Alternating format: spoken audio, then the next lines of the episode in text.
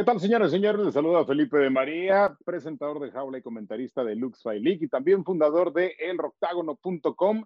Esto es el episodio número 12 de En Guardia. Hoy temas interesantes, siempre importantes, muchas cosas que vamos a estar platicando a lo largo de este programa que se que profundiza dentro del deporte más apasionante de contacto alrededor del mundo, que son las artes marciales mixtas. Ahorita vamos a hablar de los temas que tendremos, eh, que tendremos en la mesa para todos ustedes, para toda nuestra gente que se une a las diferentes plataformas en redes sociales para disfrutar de este show. Y, pero antes vamos a tener eh, una, una presentación de, toda la, de todos los eh, panelistas que tengo el día de hoy. Voy a empezar por los invitados. Vamos a hablar con Diego Lecanda de MMA Shock, que nos acompaña en esta ocasión, como siempre, para apoyarnos y disfrutar con nosotros este programa de debate. Mi queridísimo Diego, ¿cómo estás? Felipe, muchísimas gracias a Lux por la invitación. Carlos, Bure, eh, feliz de estar aquí con ustedes y pues, que se ponga bueno. Se va a poner buenísimo, mi hermano, y por supuesto también recibimos al matchmaker de eh, Lux Fight League y también eh, comentarista y pues, conocedor de este tema, que es Henry Bure Briones. ¿Cómo estás, mi hermano?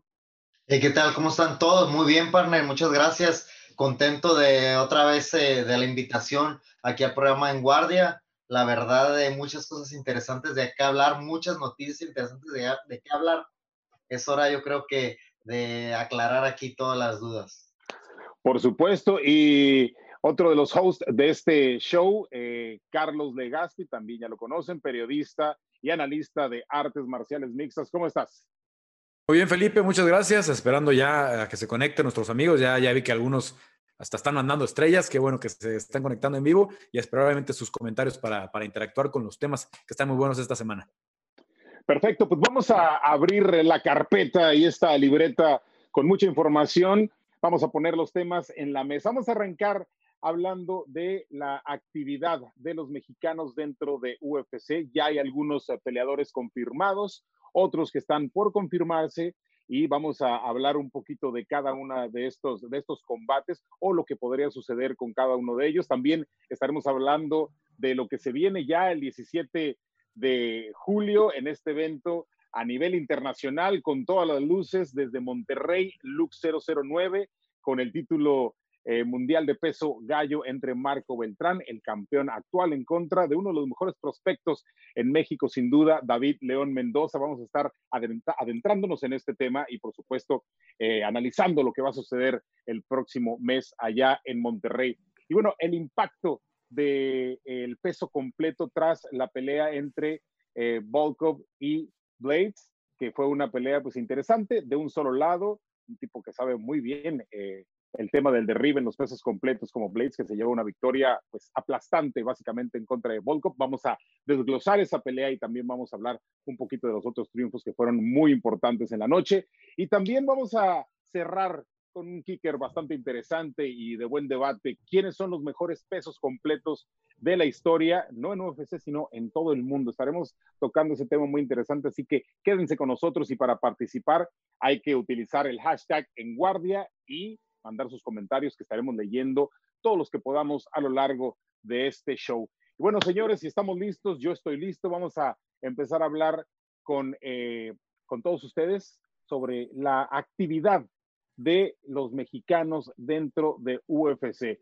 Vamos a empezar contigo, mi queridísimo eh, Diego Lecanda, que estás de invitado el día de hoy. Irene está confirmada, Alexa Grasso está confirmada, eh, Pantera Rodríguez, pues podría ser esa pelea que hace dos años no se dio en contra de Sabit Magomed Sharipov y eh, también por ahí Casula Vargas podría estar dentro de esta baraja y otros más. ¿Qué opinas de lo que está sucediendo con los mexicanos en este momento dentro de UFC?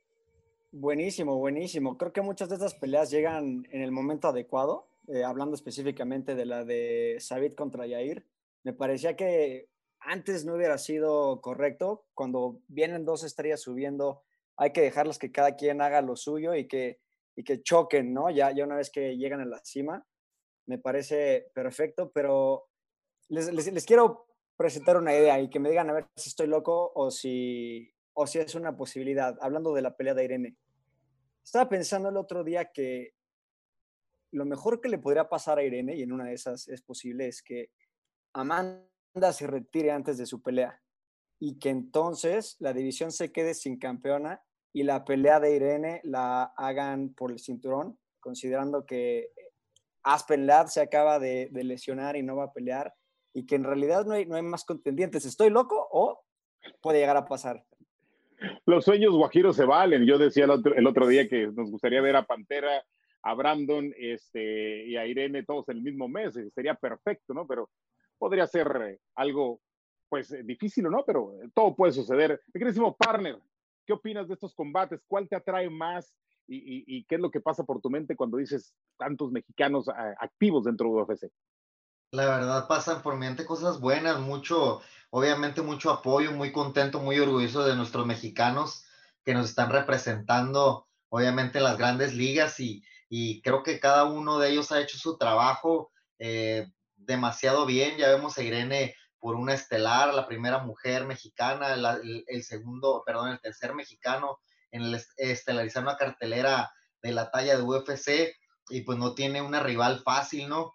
Eh, creo que no anda tan errado Diego, nada más ahí, o sea, e, es, muy buena, es muy buen razonamiento, simplemente yo veo todavía Amanda con muchas ganas, a lo mejor eh, se sintió en ese momento cansado, ha, sido, eh, no sé, muchos altibajos de emociones por este, por este rollo que estamos viviendo, a lo mejor se sintió enfadada y por eso dijo eso, pero, pero yo la verdad lo dudo que, que, que se retire. Yo la veo con muchas ganas, muy dominante y, y mientras siga haciendo lo suyo, disfrutándolo y, porque, y ganando dinero, pues ¿por qué?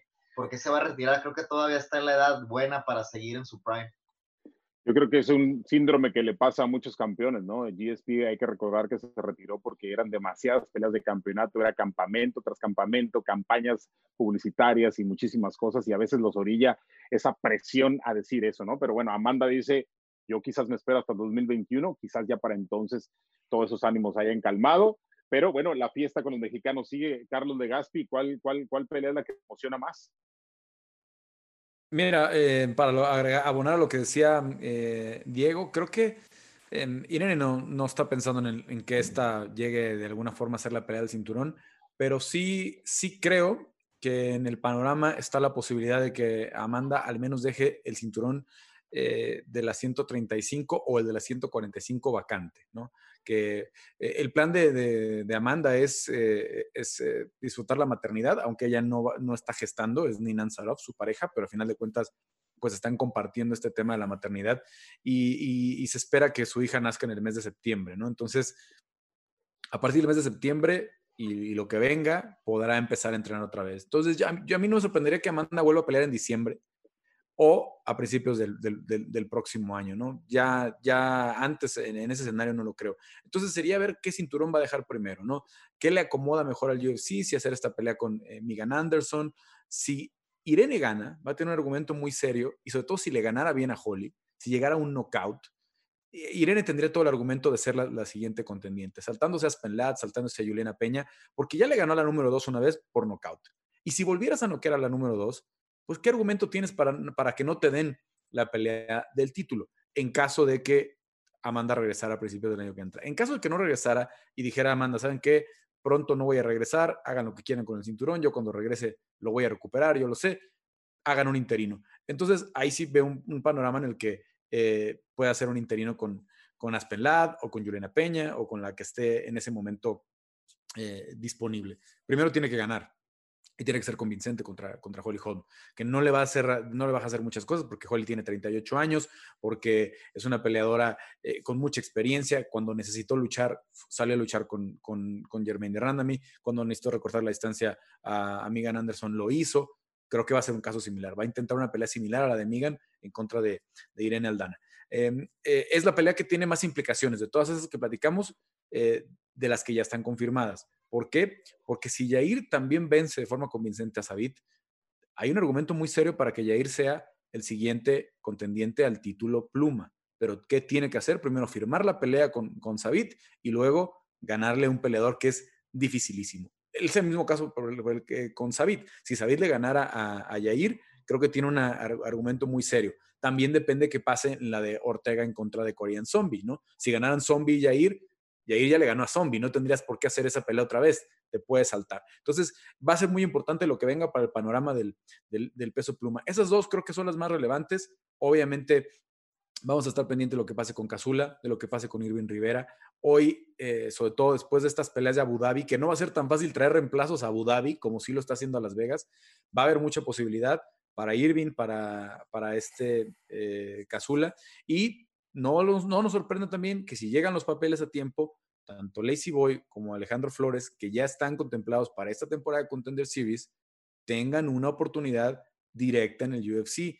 Ya lo vimos varias veces, ya sacaron varios peleadores que estaban contemplados para contender debutando en el UFC. Entonces, ojalá que sea un mes muy cargado de actividad para, para los mexicanos el mes de agosto y, y sin duda la que se lleva eh, los reflectores es la de, la de Irene contra Holly, porque esa ya está confirmada y, asegurada. Y la de Yair, por lo que tengo entendido, sería hasta el mes de septiembre, a, principios del mes de septiembre, rayando entre los finales de agosto y principios de septiembre, pero ya no creo que quede dentro de la misma cartelera donde está la de Alexa Grasso en contra de Kim el 29 de agosto. Es, una, es un momento con una coyuntura bastante amplia, ¿no? Como lo que menciona Carlos Legaspi, en donde en este caso Gallito Flores y, Lazy Boy, podrían encontrar lo que hemos dicho en otras ocasiones, ¿no? A río revuelto, ganancia de pescadores, y puede ser, puede ser ese, ese espacio donde se puedan meter directo a, a UFC. Eh, a ver, ¿quién me quiere contestar esta? ¿Creen que vuelva a darse una situación similar a la que se dio hace un par de años en donde pues Dana White sale en redes sociales y dice confirmado eh, Magomed Sharipov en contra de Rodríguez y de repente sale Pantera y dice fake news, el jefe se enoja y le dice mi rey se me va y después empieza el conflicto y después eh, regresan a Pantera Rodríguez. ¿Creen que se puede dar un caso así o creen que esta vez la negociación eh, haya aprendido la lección Pantera? Decir, ¿sabes qué? vamos con lo que está diciendo el jefe. Pues yo en lo personal, partner, creo que está en otro punto de su carrera.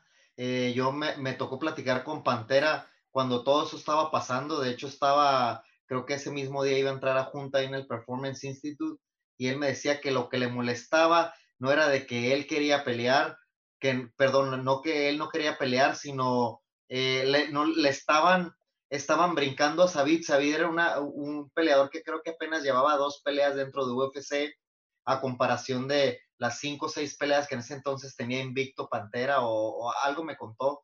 Entonces, este, creo que era lo que le molestaba. Dice, yo no tengo ningún problema en pelear con él, pero eh, me molesta que, que, lo brinquen tanto, eso me quita créditos a mí, pero si en este caso van a hacer eso, pues que ellos me respondan con una cantidad monetaria. Yo lo acepto, pero que me den dinero. Fue lo que él me argumentó en ese momento, pero creo que ahorita ambos están en diferentes puntos de su carrera y, y a mi punto de vista no tiene por qué pasar eso. Oye, pero sabes que aquí hay un punto también interesante. Eh, Pantera Rodríguez, cuando iba a pelear en contra de Jeremy Stephens en esta pelea que se acabó en dos segundos dentro en México, él había argumentado en varias ocasiones que él no quería pelear en contra de Stephens porque él estaba por debajo de él en el ranking. Ahora es él quien está debajo de, de, eh, de Sharipov, de Magomed Sharipov. Sharipov está en el, en el 3, Pantera está en el 5. Eh, es, eh, debería, debería actuar de la misma manera Magomed Sharipov, Diego. Decir, bueno, pues quiero más lana porque estoy con un oponente de, de, menor rango, ¿no? No, bueno, o sea, podría hacerlo, pero creo que sería una estrategia pésima, sobre todo porque la diferencia entre, bueno, la que había en su momento entre Sabit y, y, y no es la que hay ahorita, ¿no? Ahorita el 3 contra el 5 es muy, pues es muy normal, se ve todo el tiempo durante, o sea, tu pregunta original era si Jair lo, lo, lo, va a hacer va a decir fake news, lo dudo. Yo creo que esta es una pelea que ahorita Jair sí necesita. Es una pelea muy difícil también, creo que son estilos muy parecidos de pie. En el piso sí creo que Sabit tiene una ventaja, así que lo inteligente para Jair sería tomar la pelea y, y yo creo que también para Sabit. Sabit tiene que, que salir a, a demostrar que sí merece ese, ese lugar, porque después de su última pelea, mucha gente empezó a decir, bueno, pero es que ya empezó a aflojar en los últimos, los últimos rounds, si hubiera sido cinco rounds, Calvin Qatar ganaba. Entonces, eh, a, lo mejor, a lo mejor también Sabi tiene que probar algo, ¿no? Antes de, de, de llegar a, a, pelear contra el ganador de, de Max contra Volkanovski. Creo que tiene que salir a, a hacer un statement. Estás en esa misma posición, Legaspi, y también eh, empezar a tocar el tema de, de, Grasso, que también es una pelea muy interesante. Mira, eh, Sabit fue el que empezó a pedir esta pelea, em, porque obviamente se da esto después de que ayuda a, Frankie Edgar en, el campamento para la pelea de Yair, eh, ¿no? Con Mark Henry, en la que estudian muy, muy bien a Yair y en la que él siente que tiene una ventaja abismal. eso siente Sabit, ¿no? En la cuestión de la, de la, lucha, después de cómo se dio la pelea con, con, con, eh, con Edgar. Los que hemos visto entrenar a Yair, sobre todo después de los años que pasó en Chicago. Eh, Henry obviamente entrenó con Yair en una, en una época previa a todo esto, eh, pero a mí, a mí me tocó ver a Yair dominar a peleadores de verdad con mucha experiencia, como si Yair fuera un luchador nato. Yair aprendió muchísimo con Israel Martínez. De hecho, en este momento Yair está entrenando otra vez con Isi, está trabajando algunas eh, situaciones específicas con, con Isi allá en Chicago. Eh, esa, ese argumento de que Yair no lucha, de verdad, eh, creo que está un poco confundido Sabit. Se va a encontrar una pelea mucho más complicada abajo. Los scrambles de, de Yair son muy espectaculares. La forma en la que sale abajo de, de, cuando lo tratan de, dominar, sí. No podemos olvidar lo que pasó con Frank, definitivamente, ¿no? Y, fue una derrota muy dominante que, que debe haber dejado mucho aprendizaje. Pero yo creo que Sabit sigue pensando que Yair es el mismo que perdió con Frankie Edgar. Y creo que es un peleador muy diferente. Por eso, por eso ha sido Sabit tan insistente con esa pelea, tan insistente con esa pelea, tan insistente con esa pelea. A mí me encantaría verla ya. La quería ver en abril, cuando estaba planeada para, para UFC 249, cuando teníamos todo el escenario con eh, en contra de, de, de, Tony y esta cartelera que pintaba también. Ojalá que sí se dé ahora, ojalá que sí la firmen. Eh, no sé específicamente porque Jair ha cambiado muchísimo de management, de entrenadores, ha ido y venido con Israel, ha ido y venido este, eh, con coaches de striking en las últimas, este, trabajando con Camberos, con, con, Mario Delgado, pero ha cambiado en los últimos tres años, ha cambiado muchísimo de esquina, de management, de representación, de todo. Solamente Yair es el que maneja hoy, hoy por hoy su carrera, solamente él es el que sabe a dónde quiere ir. Me bastaría, no sé si con lana, eh, porque obviamente él es el que controla su, su, futuro y a lo mejor desde afuera es muy fácil decirlo. A mí me bastaría con que me dijeran que si gano, voy a enfrentar la pelea del título para, para hacer una motivación para tomar esa pelea. Pero obviamente cada peleador maneja sus finanzas y cada peleador dice, mi momento es de pedir más dinero, mi momento es de pedir, si no más dinero, una extensión de contrato o cualquier situación. Ojalá que la veamos, ojalá que la veamos, pero también creo que solamente está en la cabeza de Yair y de Sabit si va, si va a darse o no esta pelea. Sería el momento ideal porque, como les decía, están a punto de cerrar Zombie contra, contra Brian Ortega y si ya la tienes lista, de ahí sacas al retador, de estas dos sacas al retador y, y la pelea de contendientes, ¿no? Entonces, los dos, del que gane sacas al que va de, a retar a, Holloway o a Volkanovski, que ya sabremos quién es el campeón en un par de semanas, y del que pierda, sacas la, pelea de contendiente y ya tienes listo el futuro de la división. Ojalá que entre Jair en la mezcla, que así se dé y que, bueno, pues lo veamos así en el, en el, en el mes de, finales de agosto o en el, o en el mes de, de septiembre. Yo creo que a Sabir espera una pelea mucho más complicada que la que él y Mark Henry están visualizando desde aquel ya lejano 2017 cuando le ganaron con Frank. Y es que eh, una pelea eliminatoria entre Ortega y Pantera en un futuro también sería algo increíble, ¿no? Digo, de, ganarle a, Magomed Sharipov. Sería una pelea también entre dos jóvenes con todo el potencial y toda la estamina en estos momentos, que sería increíble. Voy a leer algunos de los, eh, eh, de los mensajes que tenemos por parte de la gente. Dice, ¿cuándo será la pelea de Polo Toro Reyes que se anunció en junio? Pero que por obvias razones no se ha logrado, Felipe. Preguntan, abrazo grande tanto para ti como para el buen fajador mexicano, el Henry Burebriones. Pues eh, mira, mi queridísimo Raptor, eh, está por verse, eh, Polo Reyes está dentro de Lux League, eso no hay duda, pero esta cuestión ha tenido que, pues ha aplazado algunas de las peleas, pero Polo Esperemos que pueda ser en agosto o en septiembre más tardar. Ese es el cálculo, dependiendo de cómo se den las cosas en, en todos los aspectos. Dice, eh, dice Raptor González Brandon de Assassin Baby Moreno, eh, será el primer Mexa real en portar un cinturón de UFC. Así lo esperamos todos, por supuesto. Gabriel Martínez, será una gran pelea entre Irene y Home. Los estilos encajan e Irene viene con toda la motivación. Este es su momento. Hashtag en guardia. Y después dice por acá Daniel Padilla, no tiene sentido que no se acepte la pelea contra el Pantera, pelea Holloway contra Alexander Ortega y Korean Zombie, queda Pantera dentro del top 5. Y también por acá le mandan saludos a Diego Lecanda. Este, Saludos. Pues bueno, ¿y qué opinan? Alexa Grasso se va a estrenar en las 125 libras, un cambio luego de pues, haber fallado en la báscula en su último intento, decidió cambiar. Eh, ¿Cómo la ven en este, en este nuevo combate y en esta nueva etapa que es parte de la actividad de los mexicanos en UFC, mi queridísimo Henry? Pues la verdad de Alexa, sí, como dices, le ha costado mucho. Probablemente en esta nueva división pueda demostrarnos eh, estar más entera, un poquito más de explosividad, que creo que es lo que, lo que le ha faltado eh, terminar las peleas. Ya vimos eh, en la última, en la pelea que tuvo en contra de Carla Esparza, que se dio muy bien, que muchos consideramos que, que fue una pelea que Alexa ganó, pero simplemente creo que le faltó ese plus, ese poquito de explosividad que muchas veces estando arriba de la jaula no lo das no porque no quieras, sino a veces te, te sentiste un poquito eh, mermado en el pesaje y, simplemente si te costó dar peso, te sientes como que si explotas de más, eh, pues te podrías gastar más. Te puedes cansar. Es, eh, ya sabemos que el cansancio es el peor enemigo estando arriba ahí de la jaula y siempre estás reservándote, reservándote, y ahorita lo saco, ahorita lo saco, y se te va acabando la pelea, a veces la, el escenario que estás buscando no, para explotar no se da, y yo creo que es el caso de que, que, se le dio a Alexa, digo, no, no estoy seguro, simplemente estoy hablando como peleador, y probablemente esta, esta nueva división le dé, le dé ese, ese plus, ese empujoncito, esa explosividad que estamos esperando de, de Alexa. ¿Qué opinas, mi queridísimo Diego Lecanda? Hará historia dentro de la 125 con ese gran boxeo que tiene, pero quizás como lo menciona Henry Burebriones y concuerdo con él, eh, de repente la explosividad se queda un poquito reprimida. ¿Qué opinas? Sí, de acuerdo. Yo siempre creí que 125 era una división en donde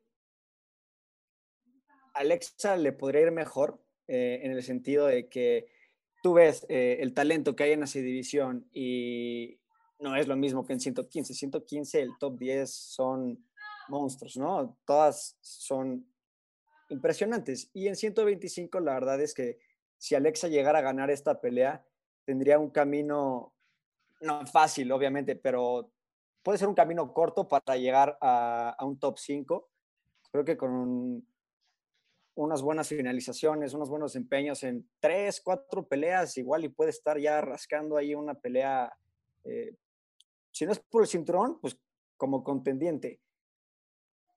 Esta pelea que tiene con Ji Young, creo que debería de ganarla, no, no, presenta algo que Alexa no haya visto antes, con, viendo el, historial de peleas que tiene Alexa, no debería de ser problema la cuestión es esa, ¿no? Que, sea un, cambio que, le beneficie. Si de verdad el corte de peso le afectaba y a lo mejor la distraía de el entrenamiento, cualquier otra cosa que vamos a ver cómo se acomoda primero. Creo que ciento, en 115 tenía más ventajas, un poco más de, más de distancia, era a veces la, la peleadora más grande. En 125 ya no tiene eso. A ver también cómo se acomoda con peleadoras eh, como Ji Young. Ji Young mide unos 70, es, es, más alta. Alexa mide unos 65, algo así creo. Va a ver cómo se acomoda y a ver si, porque además tengo entendido que esta decisión la hizo ella. La UFC creo que no la, no la obligó a subir. Vamos a ver si se acomoda, vamos a ver si después decide regresar. Yo, yo no sé qué pueda pasar, la verdad. Choquigan, Calvillo, Calderwood, Ay, Jessica Ay, eh, Jennifer Maya, eh, Roxanne Modefari, todas en algún punto de las peleas utilizan el suelo. ¿Le va a hacer falta este, esta arma a Alexa Grasso, Legaspi? No, ¿eh? No, y mira, eh, fíjate que cuando se, anunció esta pelea con Kim hace unos meses, eh, me pareció una, buena llegada a las 125 libras, una peleadora en la parte de abajo del ranking, que te podía dar como una muestra de para qué estás en 125. Pero como se ha dado la división, como se ha dado el movimiento en esta división, creo que Alexa pudo haber tenido una mejor pelea para llegar a las 125 libras. Sabemos que es una división que aunque ya tiene ranking completo, a diferencia de las 145, no tiene profundidad. Em, Alexa, hoy, yo creo que está para competirle a Jessica Ay. Yo creo que Alexa hoy este, está para competirle a Kathleen Chukagan. Chukagan sí llevó al piso a, Antonina Shevchenko, eh, pero son los primeros tres derribos que tuvo en su carrera eh, Chukagan. No tenía un solo derribo en su carrera en el UFC. O sea, lo, hace porque realmente Antonina presenta una deficiencia muy grande en la pelea de suelo. Eh, Alexa viene creciendo muchísimo en ese sentido. Obviamente, desde que empezó a entrenar de una forma tan puntual la lucha para la pelea contra Tatiana Suárez, que era, iba a ser una pelea en donde no te iba a alcanzar en tiempo para poderle competir a una, luchadora como Tatiana Suárez, pero ya son un par de años, ya, ya, ya es un trabajo constante con, con gente que te está retando en el piso, como es Alessandro Costa, el propio Diego López, que, te están ayudando a trabajar todos los días eh, para desarrollar eso. Y vimos una situación muy diferente con una muy buena luchadora como es Carla Esparza, ¿no? Cuando Carla Esparza le dio un baile en la lucha a, a Rose Namayunas, que cuando Rose Namayunas era el gran prospecto de The Ultimate Fighter, llegan a la final y Carla Esparza la barre totalmente gracias a la diferencia de lucha. Yo en lo personal vi una pelea en la que Alexa le ganó a Carla Esparza, le gana muy bien a, Carolina Kowalkiewicz y me hubiera encantado ver esta pelea con, con, con Claudina Gadelia, porque si hubiera vencido a Claudina Gadelia, yo no tendría ninguna duda que Alexa está para pelear por el título en las dos divisiones, en 115 y en 125. Ahora, hay que ver cómo llegas. Por ahí hay unas en el intermedio del ranking, que aquí lo tengo a la mano. Me preocuparía mucho Roxy Modaferi, porque Roxy, más allá de lo que usa del suelo, tiene una un extraordinario juego de, de, sumisión que puede sorprender a cualquiera.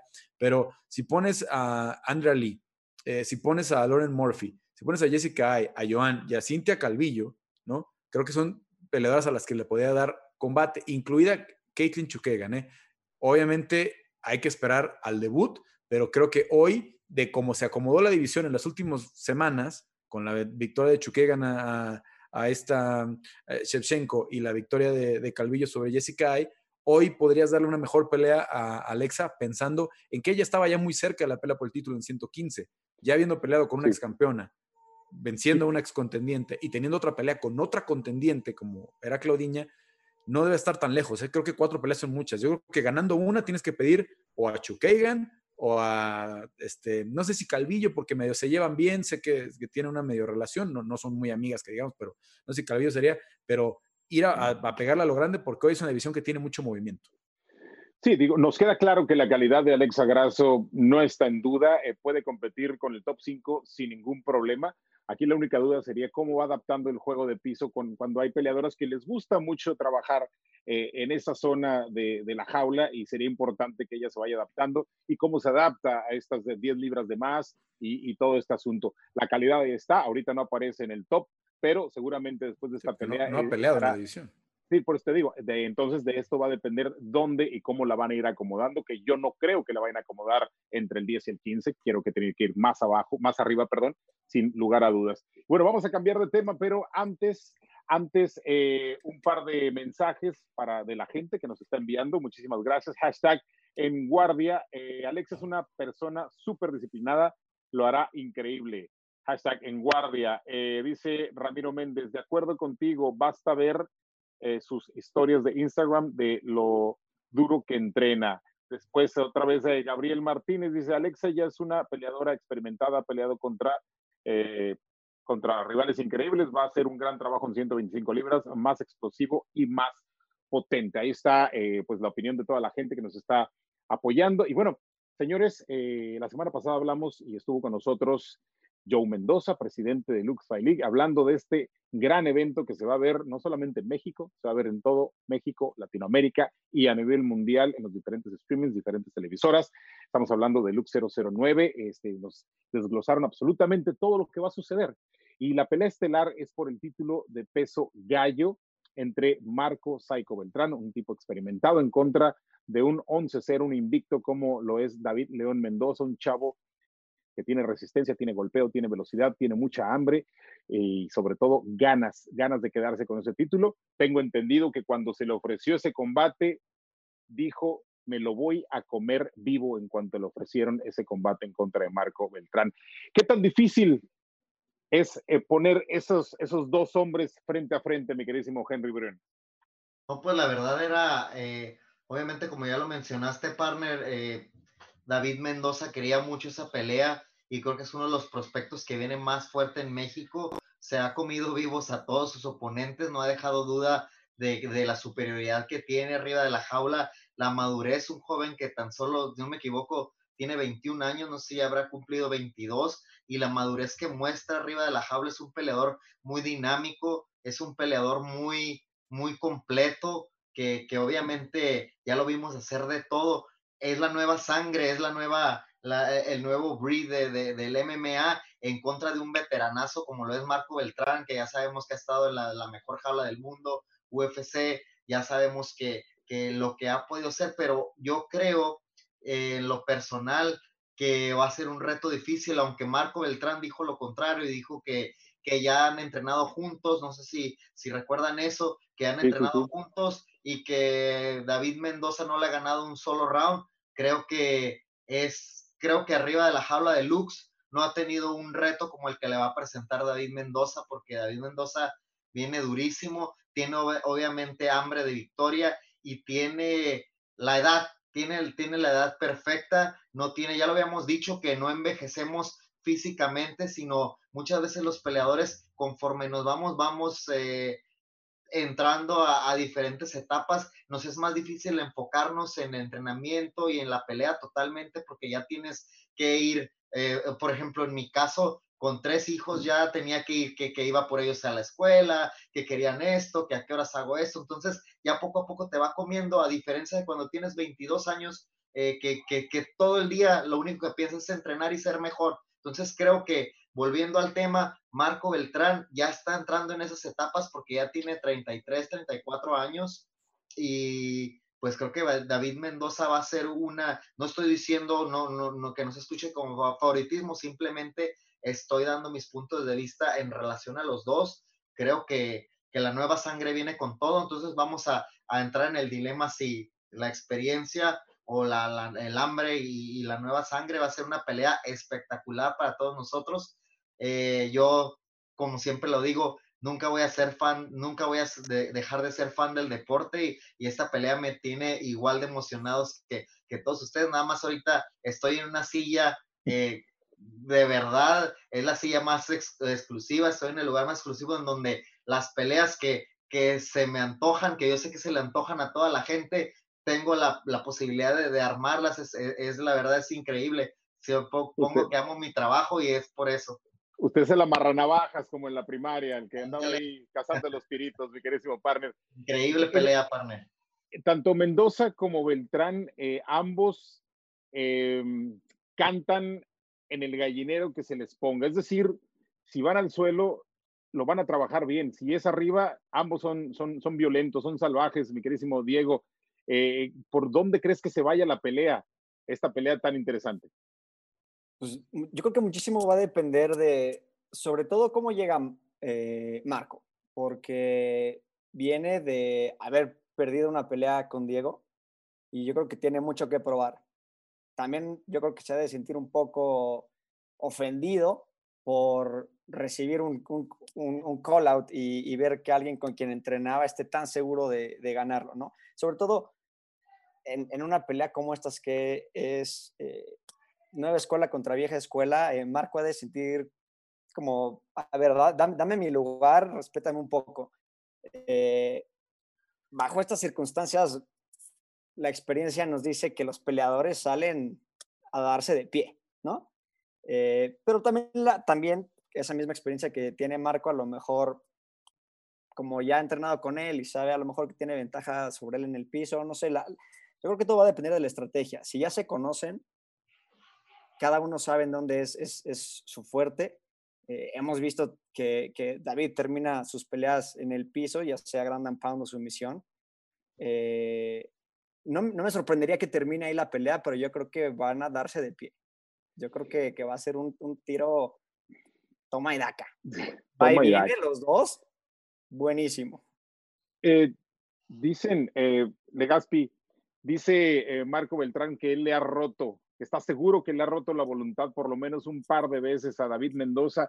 ¿Ese termómetro es suficiente dentro de la jaula cuando esparreas en el, en el gimnasio a lo que puede suceder en una, ya en la pelea real?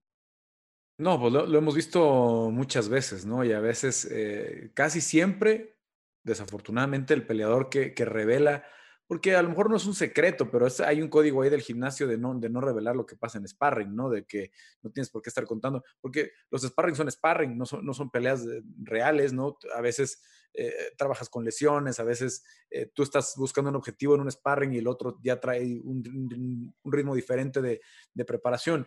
Em, ha pasado, eh, pasó con Hendrix, por ejemplo, y, Kelvin Gastelum, ¿no? que Hendrix dijo, no, pues cuando yo hice sparring con él, le gané muy fácil, tal, tal, tal. Y la historia cuando Hendrix y Gastelum se enfrentaron en UFC 200 fue, fue muy diferente, ¿no? Entonces, no, no, no creo que lo que haya sucedido en el pasado en los sparrings sea eh, eh, lo que se vaya a repetir, pero sí creo que David tiene que estar muy listo para la experiencia de Marco Beltrán, ¿no? Marco ha pasado por momentos muy difíciles en su carrera, por momentos muy altos, por momentos muy bajos, eh, de ser una, pues una figura previa a, entrar de Ultimate Fighter, un peleador conocido en el, circuito nacional antes de que llegara UFC a México y que tuviéramos toda esta apertura y después ser parte del UFC, tener seis peleas dentro del UFC, que lo hicimos muy fácil, pero pues ahí está Henry para que nos diga lo complicado que es tener seis peleas dentro del UFC, hay que tenerle respeto a eso. Y bueno, hoy eh, sí yo veo a David como una bestia en lo físico, en lo técnico. Decía, a mí, a mí la pelea de, Kevin eh, me, convence mucho porque todo el reto técnico que representaba eh, Kevin en Monterrey, con toda la gente apoyándolo, eh, representaba mucho para, ver a David, que si bien no finaliza, se volvió a ver muy bien, gana la pelea por decisión, la gana bien. Entonces, creo que sí, Marco va a encontrar un peleador muy diferente al con el que hizo sparring. No descarto para nada que Marco pueda ganar porque tiene mucha experiencia, pero creo que lo que, lo que haya sucedido en los, en los sparring eh, debe ser una anécdota nada más, no, no, no algo que, nos dé una, una sentencia de lo que va a suceder durante el combate. Yo me he tomado... Para lo que dice Carlos, eh, hay que recordar que esos sparrings fueron cuando eh, Beltrán fue parte del campamento de Invictus en Texas, que estamos hablando que fue hace como dos años, tres años. Para eso ya pasaron un montonal de peleas muchas más experiencias arriba de la jaula de luz que ha tenido eh, David Mendoza a comparación de las presentaciones que ha tenido Beltrán, que ha estado un poco más inactivo. Entonces, eh, como peleadores sabemos que cuando, o sea, simplemente con que pase de medio año, un año, eres un peleador diferente. Entonces estamos hablando de, que esa, esa confianza, a lo mejor yo creo que lo dice de los dientes para afuera, porque, porque no, no es para nada válido e-, ese argumento cuando pasaron tantos años. Sí, sin duda, dos eh, peleadores bastante duros, ¿no? Hay una experiencia ahí este, que es innegable por parte de Marco, Marco Beltrán, tanto como ex miembro de TUF, como eh, peleador de, UFC, que puede, puede marcar la diferencia, pero también hemos, hemos visto a un David Mendoza eh, recibir golpes durísimos dentro de la jaula de Lux, los absorbe con una facilidad increíble y creo que la adrenalina dentro de, la jaula es totalmente distinta. Felipe, yo creo que Marco sabe que no puede salir tan sobrado como salió la pelea con Ruano. polémica aparte, ¿no? Con el error del referee o no, eh, Marco dominó la pelea con Ruano de forma muy, muy, amplia, ¿no? Eh, Eric eh, estaba roto prácticamente de verdad se veían en momentos con demasiado respeto sobre, sobre, sobre Marco, con todo lo que se habían hablado y dicho. A la mera hora cuando Marco salió con estas rodillas, con estas patadas arriba, muy lucidoras, eh, creo que eh, se fue complicando la existencia solito. Y si, si, bien no, no, no tapeó en el, momento en que termina la pelea, creo que eh, Marco iba a ganar los cinco rounds. O sea, era una pelea en la que, en la que había estado en un solo lado. Yo no creo que, que, que David se vaya a meter en el juego mental. Y, si Marco sale hacer estos movimientos tan airados, tan, las patadas tan altas, las rodillas tan arriba, pues va a correr muchos riesgos de que lo derriben, de que se encuentre por ahí un buen golpe de, David. Entonces, si bien Marco eh, ha mantenido su personaje que, le sale muy bien de, del malo, del, del, del, que... el trash talk. Sí, sí, sí, este trash talker que, que, que, vemos mucho en el, en el MMA, eh, no creo que lo esté viendo de una forma tan, tan sencilla en, en el en, el papel, ¿no? Yo creo que está haciendo una, una preparación de pelea bastante seria porque sabe que, el chavo que está ahí viene para quitarle lo que es suyo, que es este cinturón y es este estatus que hoy tiene Lux Bailey. Pues claro, también. Eh, adelante. Eh, gracias. Eh, creo que también hay varias cuestiones que van a ser muy nuevas para ambos peleadores yendo a esta pelea. creo que ninguno ha peleado una pelea de cinco rounds, por empezar. bueno, han peleado peleas, pero no han llegado a los cinco rounds, ¿no? Marco ha llegado al, al cuarto round, su primera defensa. para Marco no sería nuevo pelear en una arena vacía porque tiene la experiencia del TUF, pero para David puede que sí. Y hemos escuchado peleadores decir, la verdad es que no me doy cuenta, pero hemos escuchado peleadores también decir, oye, escuchar a los narradores como Greg Hardy, oye, escuché a DC diciendo que necesito check las patadas y lo hice. Es una bola de, de, cosas encima, además de la pelea, que, que, a ver cómo se adaptan también ellos. Y, fíjate, fíjate qué buen punto, eh, Lecanda, estás tocando, porque en este caso Henry y un servidor vamos a estar en la mesa y lo que digamos puede impactar adentro. Sí se Exactamente. Sí se escucha y puede ser, puede ser que nos hagan aguas, caso. Aguas. O puede, ser, o, puede ser, que se enojen y digan, ¿por qué le está echando más porras a este que al otro? Ese es un, es un punto importante. mejor pero también vamos a estar en esquinas diferentes cada uno y ya. Allá en las tribunas, viejo. Vamos a tener que irnos a la, vamos a tener que ir a la tribuna. Eh, hashtag en guardia y hay más mensajes por parte de la gente, dice Alejandro Ames Panpichi. Muy buen programa, información muy completa y un gran saludo para el Gure y para Papi Carlos. Eh, Gibram allá la veo a los dos muy confiados, ojalá den buena pelea y no vayan a decepcionar, hablando de Beltrán y Mendoza. Gabriel Martínez, mis apuestas irán a que David Mendoza termina Beltrán antes de los cinco asaltos, dice Gabriel Martínez. Vámonos. Ahí está, dice Diego Franco, David derribando tendría posibilidades, tiene muy bueno, no sé, está medio perdido este, no se ve completamente la foto de este eh, mensaje. Dice, va a ser un buen tiro, ninguno va a ir para atrás y veremos una batalla muy violenta, dice Gabriel Martínez, dice Quique Sáenz, si pierde Marco, ¿se tiene que retirar? Pregunta, pon la pregunta, Felipe. Eh, vamos, voy a, voy a dar el rol antes de cambiar de, este, de, de tema. Y sí, contéstenme eso nada más. ¿Quién gana? Y si pierde Marcos, ¿verían el retiro de Marco Beltrán? Empiezo contigo, Diego. ¿Qué opinas? ¿Quién gana y, crees que sea un, un parteaguas? Yo sí tengo gallo en esta pelea porque Marco, Marco es cuate, lo he entrevistado varias veces, la llevamos muy bien y... Ya empezó el favoritismo. ¿Qué pasó? Me pones en, una situación incómoda, pero yo creo que la experiencia gana, o sea, es, también más bien por eso. Eh, si pierde, ¿se tiene que retirar? No, no tiene que retirarse, yo creo que todavía le queda, le, queda mucho, puede volver a, a, retar por el cinturón. Tampoco creo que quiera, entonces no, no, tiene ni creo que lo haga no se retira y gana, dice eh, Diego Lecanda. Así es. Henry Briones, ¿qué sucede con Marco Beltrán en caso de perder y con quién vas en todo caso? Qué difícil, matchmaker.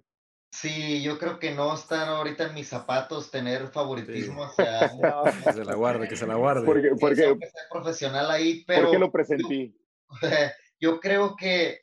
Mm, yo creo que no se retira Marco Beltrán. Yo creo que en caso de que Marco Beltrán pierda, eh, yo creo que sería un jalón de orejas, porque yo en lo personal creo que he visto a Marco Beltrán... Eh, en muchas, creo que para hacer un buen campamento, creo que tienes que empezar a armarte con tu con buen equipo que ya tienes años, que este, obviamente sí es válido buscarle, pero es válido buscarle eh, en, en nuevos gimnasios que te presionen, donde no seas el, el, este, el maestro, donde no seas el que le gana a todos. Y yo creo que yo en lo personal no estoy, no, no quiero escucharme como que sé en realidad cómo es la vida de Marco, pero yo estoy hablando de lo que aprecio en redes sociales, obviamente. Creo que lo he visto saltando muchas veces en, en varios equipos con gente diferente, viajado bastante, me lo he encontrado en todas partes donde ando y anda Marco Beltrán. Entonces,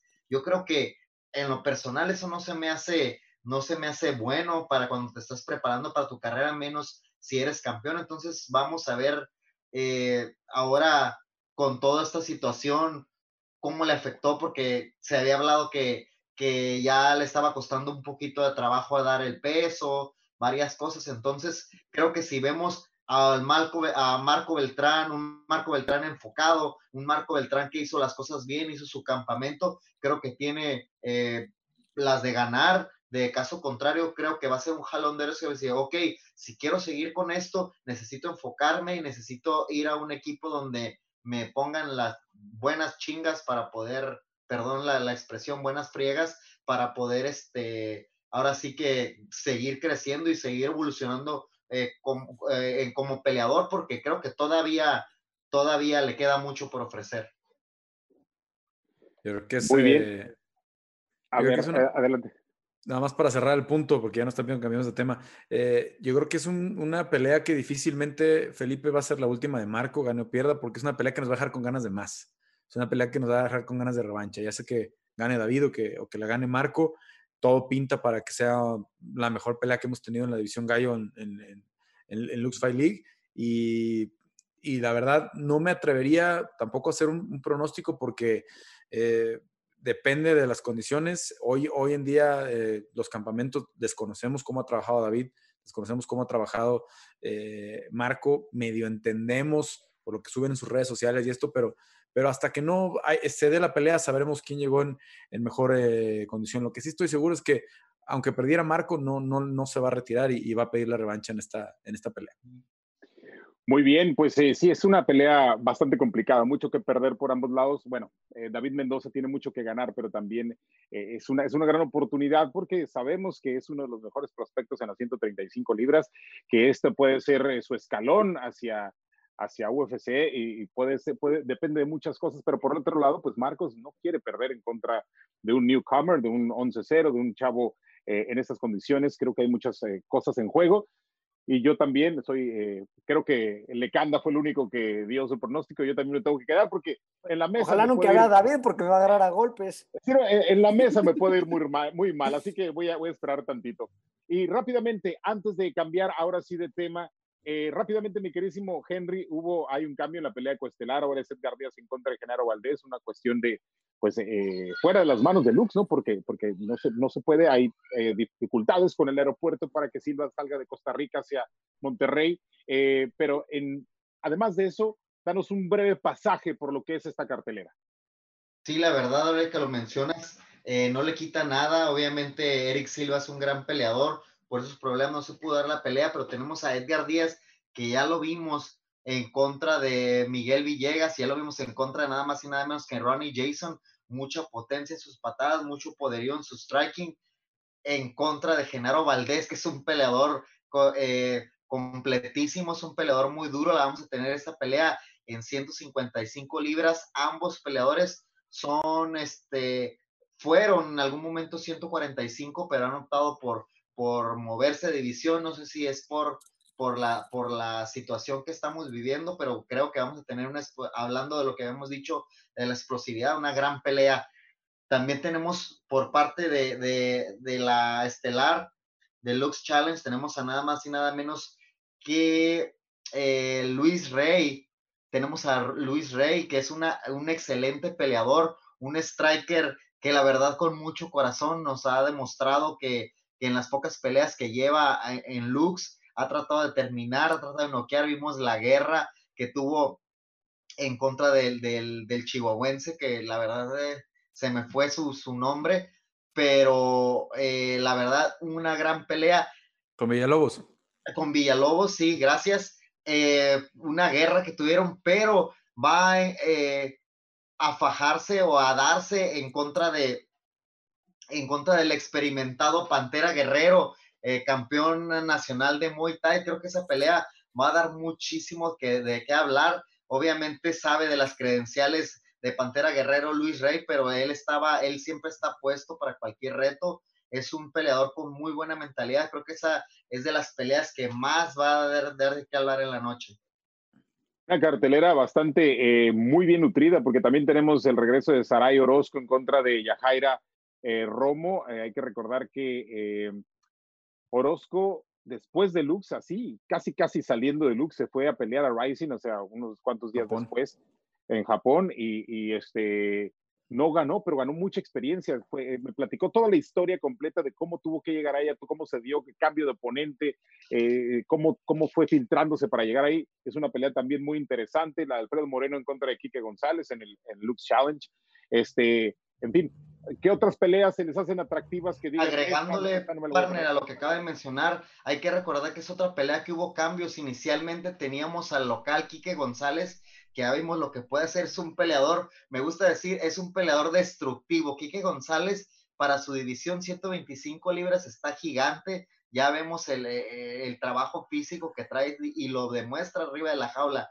Golpes muy explosivos, durísimos, buen striking, excelente lucha. Iba en contra de Jorge Calvo, que ya vimos lo que puede hacer derrotando a, Eric Babayaga, era un peleador que iba eh, 9-0, 10-0, si no me equivoco, llega Jorge Calvo con su experiencia, lo, de, lo derrota, pero por los mismos problemas que usted ya mencionó, Jorge Calvo no va a poder estar con nosotros y tenemos a nada más y nada menos que el hermano del número 3 del mundo, eh, Alfredo Moreno. Alfredo Moreno me ha tocado infinidad de veces entrenar con él, es buenísimo. Eh, obviamente entrena diariamente ese sparring de su hermano, es este, eh, rola con su hermano y con todo el equipo entra, entonces es un peleador, una prueba durísima para ambos, es la bienvenida, no le tocó una bienvenida fácil a la jaula de Lux Fight Alfredo, sabemos de lo que es capaz Quique, pero creo que es una pelea y excelente oportunidad para Alfredo, tanto como para Quique, creo que estos dos eh, gladiadores pueden ser contendientes al título, dando, de, depende obviamente la pelea que den y, están a, casi nada. Una victoria puede catapultarlos a, pelear contra el ganador de, la pelea que tenemos programada por título, que era entre Da Costa y Power Solórzano. Y otra, otra también interesante en los ¿no? Iván Valenzuela en contra de Ricardo Guri Chávez, que también eh, este, Valenzuela ha venido creciendo muchísimo dentro de la, de la liga eh, ese striking depurado que tiene y ahora lo ha combinado pues, con varias sumisiones. ¿Qué otra pelea te quedas por ahí de este, que no te puedes perder ni parpadear, mi queridísimo Legasto? Bueno, eh, obviamente, estando en Monterrey, no podemos obviar al, pistolero Medrano, ¿no? Que tiene una buena cantidad de seguidores. Desafortunadamente no vamos a poder verlos en la, en la tribuna, pero eh, pues la, pelea que tuvimos de Medrano ya en la, jaula de Lux este, fue, fue espectacular, ¿no? Desafortunadamente no sale con la victoria pero lo que aguantó con este corte tan, tan, tan grande que tenía en la, en ceja y todo esto, sabemos que es un guerrero. Eh, ya hablaba Henry de, Pantera Guerrero contra Luis Rey, eh, Pantera que tiene el knockout eh, más espectacular que hemos visto en los primeros ocho eventos de, de Lux Fight League, seguramente vendrán muchos knockouts más, pero, pero este, este que hizo contra Fabián Galván pues nos deja esta idea de que no puede descuidarse en ningún momento Luis Rey, Luis Rey de un estilo muy frontal, de ir siempre hacia adelante, este, de, tirar con ambas manos. Eh, de verdad, eh, creo que va a ser una pelea muy espectacular. Em, lo, de Edgar Díaz contra eh, Genaro me, deja como, pues sí, con las ganas de, lo que hubiera sido Eric Silva, pero también sabemos que Edgar, a mí me ha tocado verlo en varias promotoras locales en Monterrey, en la Ciudad de México también, cuando vino a pelear por acá.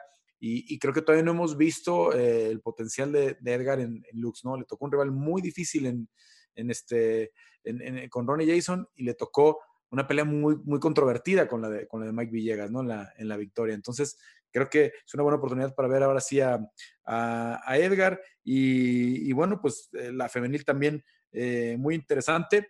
Y hablando de gallegos, después de lo, de lo, espectacular que lo vimos, pues también ver a César Vázquez de vuelta, ¿no? En contra de Adrián Chávez. Eh, César cumplió lo que estuvo hablando, ¿no? Decíamos, este, a veces el trash talk puede ser contraproducente, pero todo lo que dijo César Vázquez antes de la pelea con, con Luis Rey Gallegos en 008 lo cumple arriba. Si es que creo que es un peleador muy joven que pronto podría estar este, ya estelarizando en Lux Fight League. ¿Algo más que quieras agregar en esta cartelera, Diego? Nada, ya hablaron de todo. ¿Qué puedo decir yo que no hayan dicho ustedes? Pero sí, eh, yo, algo que me gusta ver mucho en, en, México, porque es muy raro, son eh, peleadores eh, ya más altos de, de, peso. Entonces, yo estoy esperando muchísimo la pelea de, de Woody contra Bam Bam en, en, Lux Challenge. Creo que va a estar muy buena. Y bueno, sabemos que el Muay Thai de, de Iván es buenísimo, entonces a ver qué tal sale esa pelea. Algo que no sabe, partner, algo que no sabe mucha gente es de que la pelea entre Pistolero Medrano y, David, y David Briones, Soquiño Briones, fue de que ellos se enfrentaron, precisamente los fanáticos de los, los fanáticos regios saben, ellos se enfrentaron eh, ya hace ya algún tiempo en, en, un torneo, en el torneo de Combat Jiu-Jitsu, siendo David Medra, eh, perdón, David Briones cinta azul, cuando pistolero Medrano, si no me equivoco, ya era café o era morada, ya veces se dio compa Jiu-Jitsu, se lleva la victoria al pistolero Medrano, pero esa pelea la quiere mucho David Briones, ya que ahora es cinta café, obviamente ya tiene mucha experiencia, se siente muy fuerte, obviamente vimos la, la victoria y las transiciones espectaculares, dice él que le faltó un poquito terminar en su última pelea de Lux, pero vimos el excelente Jiu-Jitsu con el que ya tiene, es yo creo que de los Jiu-Jitsu, el Jiu-Jitsu más completo que he visto en la jaula de Lux, tiene unas transiciones muy bonitas, obviamente el oponente que tuvo este, tenía mucho corazón y estaba muy fuerte, no pudo terminarlo, pero creo que esa pelea va a dar también mucho de qué hablar porque la gente sabe lo que vio, y entonces creo que causa mucha, mucha expectativa, mucho, este, pues, mucha emoción, ¿no? Ver el regreso del peleador que va subiendo y se vuelven a enfrentar ya estando más o menos en el mismo nivel. Qué interesante escuchar historias que hay detrás, que, preceden a cada uno de estos combates. Es importante que la gente se entere de, todo esto porque a veces pues, vemos nada más UFC y conocemos historias, pero en México hay muchísimas historias, hay muchísimas eh, eh, batallas previas entre estos peleadores y que ahora están tomando pues, revancha dentro de una jaula a nivel profesional y, es muy interesante.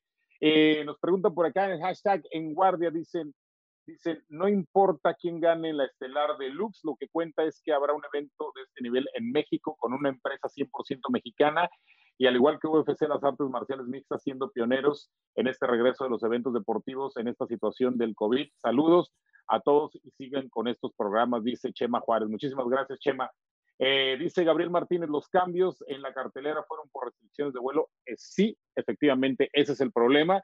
Eh, Lux está ajustando, este, y pues bueno, eh, la idea es que se mantenga todo, que se hace lo posible para poner el mejor espectáculo y algunas situaciones que están fuera del alcance de la empresa, pues han sucedido, pero básicamente estamos, estamos eh, eh, bajo el mismo tenero, así que no, no pasa nada, va a haber una gran cartelera y va a haber, ya repito, todo el mundo. Creo que vale la pena, partner, mencionar el increíble esfuerzo que está haciendo la gente de Lux para poner, para llevar esta cartelera a cabo y dar y ser un parteaguas de, de los eventos a nivel nacional. Eh, me consta eh, los, ahora sí que los sacrificios y, la, todo lo que ha hecho eh, la empresa para llevar este, este evento a cabo. Y volviendo al tema de lo de los vuelos, simplemente era una situación que tratamos de, de, de hacer posible, de tener a los picos, ya somos con peleos espectaculares, pero simplemente el aeropuerto estaba dando largas, ¿no? Les dijeron que primero un día y luego después se lo recorrieron al 30 de junio. Eh, acaban de anunciar, si no me equivoco, hace dos días que iba a ser hasta el 10 de julio y no podíamos arriesgarnos, simplemente optamos por, por, por reemplazos con los que ya se había tocado la puerta, pero eh, se está haciendo todo, se está haciendo hasta lo imposible por llevar este gran evento a, a, a la casa de, de, de, todos ustedes y de gustarlos. Creo que ya es hora de degustar a todos nuestros latinos, con, eh, bueno, no a, todo el mundo, ¿no? Con, con este, y seguramente, cartelera. Y seguramente estaremos viendo a Eric Silva muy pronto de regreso, un peleador que se ganó el cariño de la gente en un solo combate, un tipo muy, muy duro, nacido en Venezuela, radicando en Costa Rica, ese trabaja en construcción y es un tipo que con dos hijos y que eh, trabaja, entrena y cuida a su familia 24/7. Lo veremos muy pronto seguramente por acá eh, en la siguiente oportunidad. Y bueno, señores, el pasado sábado se dio eh, UFC on ESPN número 11, en donde la cartelera pues presentó muy buenos combates, dos peleas que quedaron ahí en la línea por cuál se quedaba con la pelea de la noche. Ahorita vamos a platicar de ellos, pero sobre todo la estelar, un Blades número 4 en el mundo que se sigue eh, sigue levantando la bandera como el tipo con más derribos dentro de, dentro de la división de peso completo. Hizo 14, nada más 14 en contra de Volkov, y que lo dominó por completo. Después fue criticado por el mismo Dana White por sus declaraciones y hubo muchas situaciones. ¿Qué opinan de Grismo Legaspi de, de, de, este triunfo de Blades y, cómo se puede mover la aguja dentro de los pesos completos? Mira, la polémica con Dana White le va, le va a quitar un paso, ¿no? Lo, lo va a echar para atrás un paso. Eh, a mí la pelea creo que tiene sentido hoy, aunque eh, pues no, por lo que, por lo que se dio en las últimas semanas, ¿eh? aunque no, no la veo sucediendo de nuevo, es en Ganu contra Curtis Blades, ¿no? Es, habría que ver quién, quién se merece después la, la, pelea de retador en el, en el caso de, de, de que gane Stipe o de que gane Daniel Cormier en esta pelea que será en el mes de, agosto. Sin embargo, creo que la situación eh, de, meterse en la disputa con, con, Dana White, las, declaraciones sobre el tema eh, del dinero, no, le abonan, ¿no? Eh, Curtis Bates hizo lo que pudo, sobre todo la, parte inicial del segundo round, donde se aventaron casi dos minutos arriba intercambiando, tratando de conectar a, a Volkov, tratando de dormir a Volkov con uno de esos bombazos que estaba tirando. Eh, pues fue mucho riesgo porque Volkov es muy largo, tiene este jab tan peligroso que planta muy bien el, pie cuando te avienta todo el peso del cuerpo, aunque no es un peleador muy fornido, es pues un peleador que tiene un alcance espectacular y que ya le hemos visto lo que puede hacer en el peso completo. Entonces, eh, Curtis Bates eh, tampoco tenía por qué una victoria. ¿no? Sabía que a los derribos, esta lucha ofensiva que le llaman, en la que tú vas a intentar la defensa nada más, no es para recortar la distancia, sino es para llevar al piso y castigar, castigar, castigar. Así lo hizo, y aunque no pudo finalizar, me parece con, convincente para darle una pelea de, eh, contendiente título. La situación en la que se mete con el, presidente de la promotora no le va a ayudar mucho. Veremos qué pones, ¿no? Porque tienes que también dar algo de arriba, alguien que haya ganado recientemente, para que se mantenga bien la posibilidad. Y seguramente el siguiente retador va a ser Francis Engano si tiene paciencia. Queridísimo eh, Diego Lecanda, ¿qué opinas de este combate que, te dejó un Volkov que nunca se pudo plantar, que nunca pudo realmente hacer nada, que no utilizó sus extremidades siendo tan largo cuando estaba en el piso, ni siquiera su guardia, ni siquiera intentar un gogo plata por ahí con sus piernas larguísimas? Te deja este combate. Justo eso. Eh, yo estoy en desacuerdo con la opinión general de que qué aburrida pelea y lo luchó a veces tienes que hacer lo que tienes que hacer y pues, son artes marciales mixtas, ¿no? Y si a Blades le gusta intercambiar, pero tienes un Volkov que no sé cuánto de, de altura, de, de, distancia, pues bueno, vas a tener que hacer una estrategia donde llevar al piso.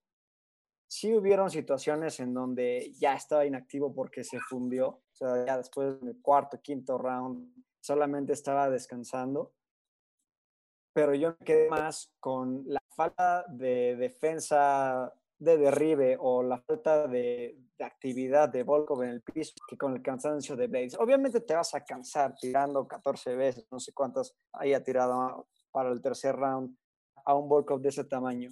Ahora, lo que dice Carlos, estoy un poco de acuerdo, pero no estoy seguro que que vaya a necesitar otra pelea como tal. Eh, Dana White lo dijo, sí, ganó y sí estaría eh, como... Considerado.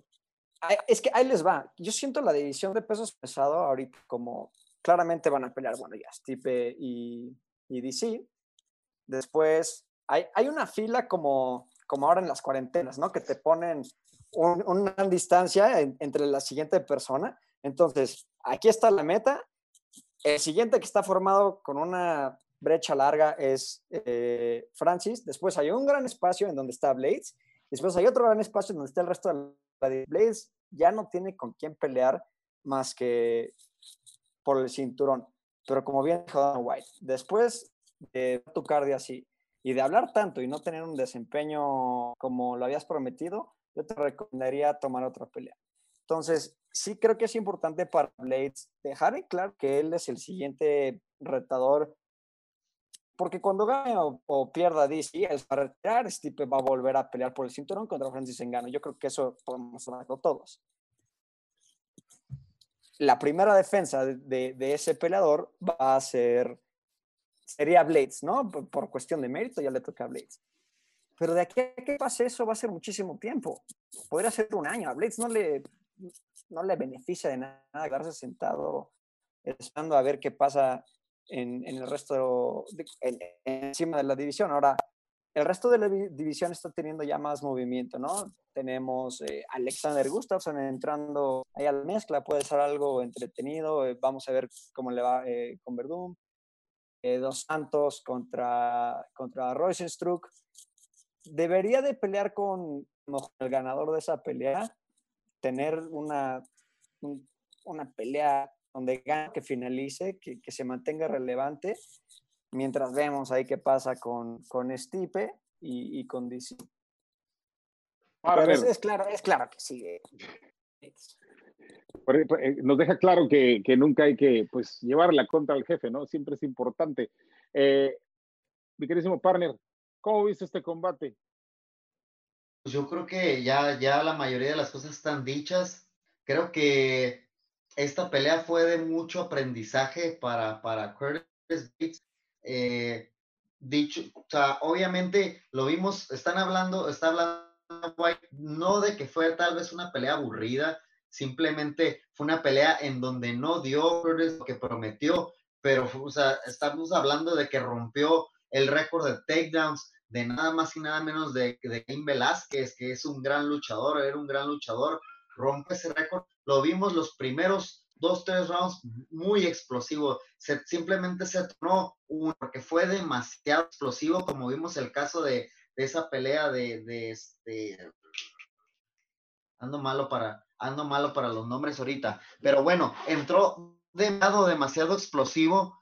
Eh, unos takedowns, o sea, innecesariamente vimos que hacía los flares larguísimos, o sea, entraba durísimo, explotaba, o sea, obviamente Volkov no pesa 100 libras, Era, eran unos flares innecesarios, pero espectaculares. El primero, segundo round, el tercero, obviamente es un peleador que no tiene experiencia en las aguas profundas, lo más que había hecho creo que se había ido a una decisión eh, de tres rounds, eh, es diferente, entonces creo que esto de, ver un Blaze cansado en el cuarto, que casi le daban la vuelta en el quinto round, creo que vamos a tener un, un, Blaze porque es un gran peleador, la movilidad presentaba, o sea, brincaba, hacía excelentes combinaciones. Creo que es un, es un, es un, es un pesado con, muy, con mucha movilidad, con muchas cualidades, que, esto va, va, a servir para ver a un peleador evolucionado, muy evolucionado. Creo que fue una pelea de buen aprendizaje y, y, vamos a ver un, un peleador excelente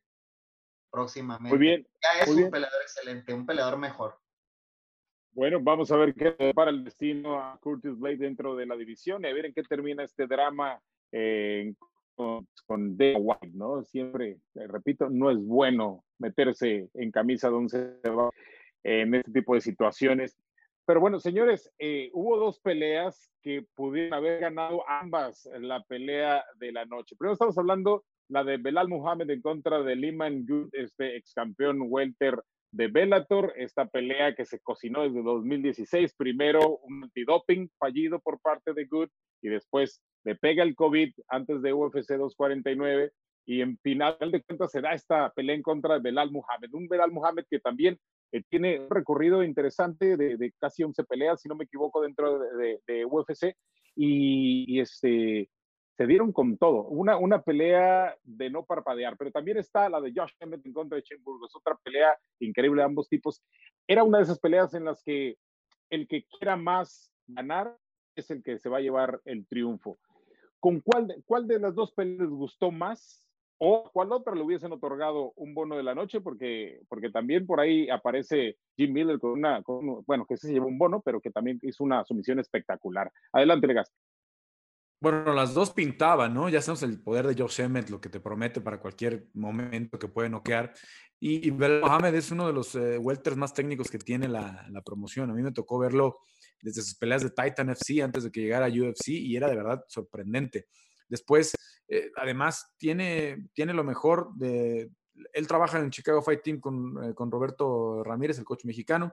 Trabaja con, con, con, con Rufus en, en, en Milwaukee y también en este caso salió a la esquina Mike Valle, otro coach mexicano. Entonces, eh, traía, creo que tiene lo mejor de estos tres gimnasios, aprende mucho, sabe, sabe colaborar, entrena con muchos eh, mexicanos ¿no? en, el gimnasio, sobre todo cuando, cuando hace el, viaje eh, al, gimnasio con Mike Valle o con Horacio Gutiérrez, que Horacio le ayuda mucho en sus campamentos. Entonces, a mí Belal me, gusta mucho, esta pelea prometía bastante y creo que ya tiene que ser el principio de, algo más grande para, para Belal Mohamed, ¿no? Para que lo veamos eh, con nombres más grandes. Eh, un welter decía muy técnico, que además tiene muy, un estilo muy, muy vistoso y por ahí lo podemos ver, eh, creo que ya pronto haciendo, haciendo yo quedaría con la él por, por, lo que viene a futuro, porque en el caso de Burgos y, Emmet fue muy buena, pero a Emmet no sé cuánto tiempo lo vamos a, ver fuera, ¿no? Después de la, gravísima lesión que tiene en la rodilla. Eh, gran, gran corazón, gran esfuerzo haberse aguantado porque la lesión vino temprano en la pelea, eh, de, la de Emmet con todo y todo, derriba dos veces a Burgos y digo, lo, lo, tumba más que derribar con, con, derribo de lucha. Eh, entonces, creo que son peleas muy interesantes las dos, pero me deja más hacia el futuro lo que pueda pasar con Belal Mohamed. ¿Con cuál te quedabas, mi queridísimo Lecanda, o cuál agregabas? Bueno, de esos dos me quedo definitivamente con, como pelea como tal, me quedo con Emmett Bulls. Eh, increíble pelea. Algo que sí me gustaría agregar, eh, pues en su preparación para esta pelea, Belal Mohamed, con estos riots que están pasando en, en Estados Unidos, los disturbios, tuvo una gran distracción porque la tienda de su papá de electrónicos fue pues, así, rompieron las ventanas, robaron todo, exacto, lo saquearon. Y son distracciones que durante un campamento pues no se agradecen, ¿no? Y, y, después de eso venir a, a, a, dar un empeño como el que tuvo, pues obviamente es, es, de aplaudirse. Una pelea que la verdad a mí me sorprendió muchísimo fue la de Tisha Torres contra Van Buren. Yo la verdad es que nunca había visto una Tisha Torres tan, tan agresiva, tan, tan decidida a, a, noquear. Siempre me pareció, voy a ser honesto, una peleadora muy técnica, pero un tanto aburrida. Y, este fin de semana me cambió la perspectiva 100% de Tisha Torres. Ganó un fan en mí. La verdad es que también me parece que su oponente no estaba al nivel de, de, Tisha y por eso pudo lucirse un poco más, pero yo quedé contentísimo con esa pelea. Y vamos a ver qué pasa con Josh Emmett por todo el movimiento que está pasando ya en, en 145 del que hablamos, ¿no? Josh creo que estaba en el 8 más o menos, pero le tocaría un top 5, pero ahorita los top 5 están todos eh, agendados, ¿no? Este, Sabit, Brian, Korean Zombie, Jair, este, quien sea. A ver, qué, a ver qué, qué, le toca a Josh Emmett, pero sí merece ya eh, una muy buena pelea cuando, cuando, eh, cuando se, se, asiente un poco ya la división. ¿Con cuál pelea te quedaste, mi querísimo partner? No me, lo que no me quería quedar, partner, es con las ganas. El peleador que te tronó fue Tim Elliott. Me, acuerdo porque me tumbó todo el pared. Entró como loco, derribo tras derribo tras derribo y en el segundo round y medio estaba tronadísimo. Yo creo que fue lo que le pasó a Curtis Blade, exagerado a la fuerza. Pero bueno, volviendo a su pregunta, definitivamente con la pelea de, de Emery y, Burgos, eh, qué excelente pelea.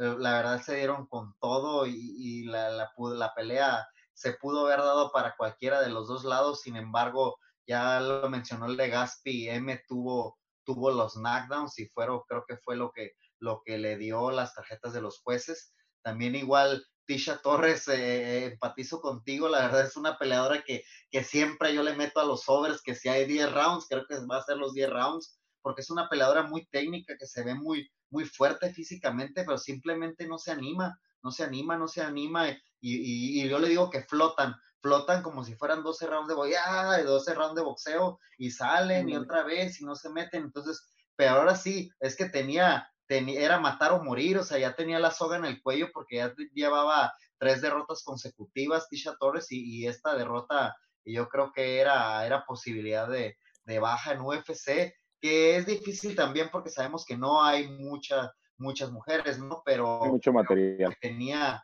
tenía ya la soga al cuello y, la verdad se la sacó muy bien, mis respetos. Igual ganó otro fan acá y ya no le voy, este, ya no le voy a meter tanto. ya no le meta, partner. Le gustó tirar fregadazos, se va.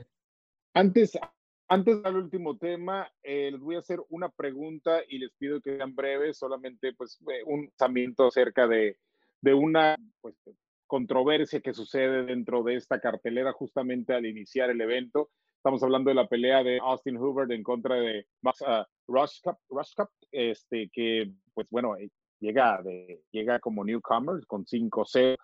Y hay una situación muy interesante con Robert Bright, este, en donde pues, al terminar el segundo asalto eh, se ve a un muy cansado, muy devastado, eh, pero dice Robert no estaba tan, tan, tan este, dañado como él pensaría. Entonces empieza discusión donde dice Max, ya no quiero seguir, ya no quiero seguir en esta pelea.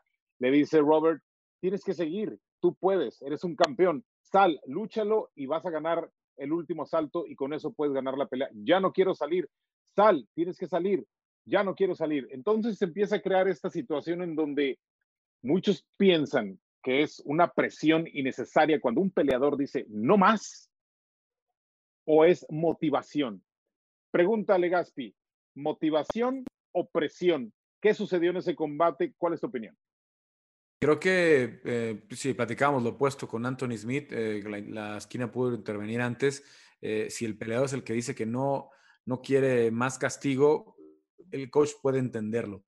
Mm, habría que valorar muy bien relación entre coach y peleador en todos los casos, ¿no? Porque muchos entrenadores conocen también a su peleador que saben lo que es bueno ellos, ya sea sacarlos de la pelea o que sigan adelante, que saben que a lo mejor hay un peleador que constantemente hace eso en el gimnasio, que parece que está roto, que parece que no puede más, pero de pronto saca el extra y, solamente el entrenador lo sabe. Ahora, cuando el, el, peleador es tan verbal como lo fue en esta ocasión y está el silencio total del gimnasio vacío, era muy fácil que el referee escuchara y que el referee, haciéndose bien, detuviera la pelea, ¿no? Porque si el referee está escuchando eso, el referee no, no tiene por qué seguir la pelea, el referee está para eso, para cuidar la, integridad.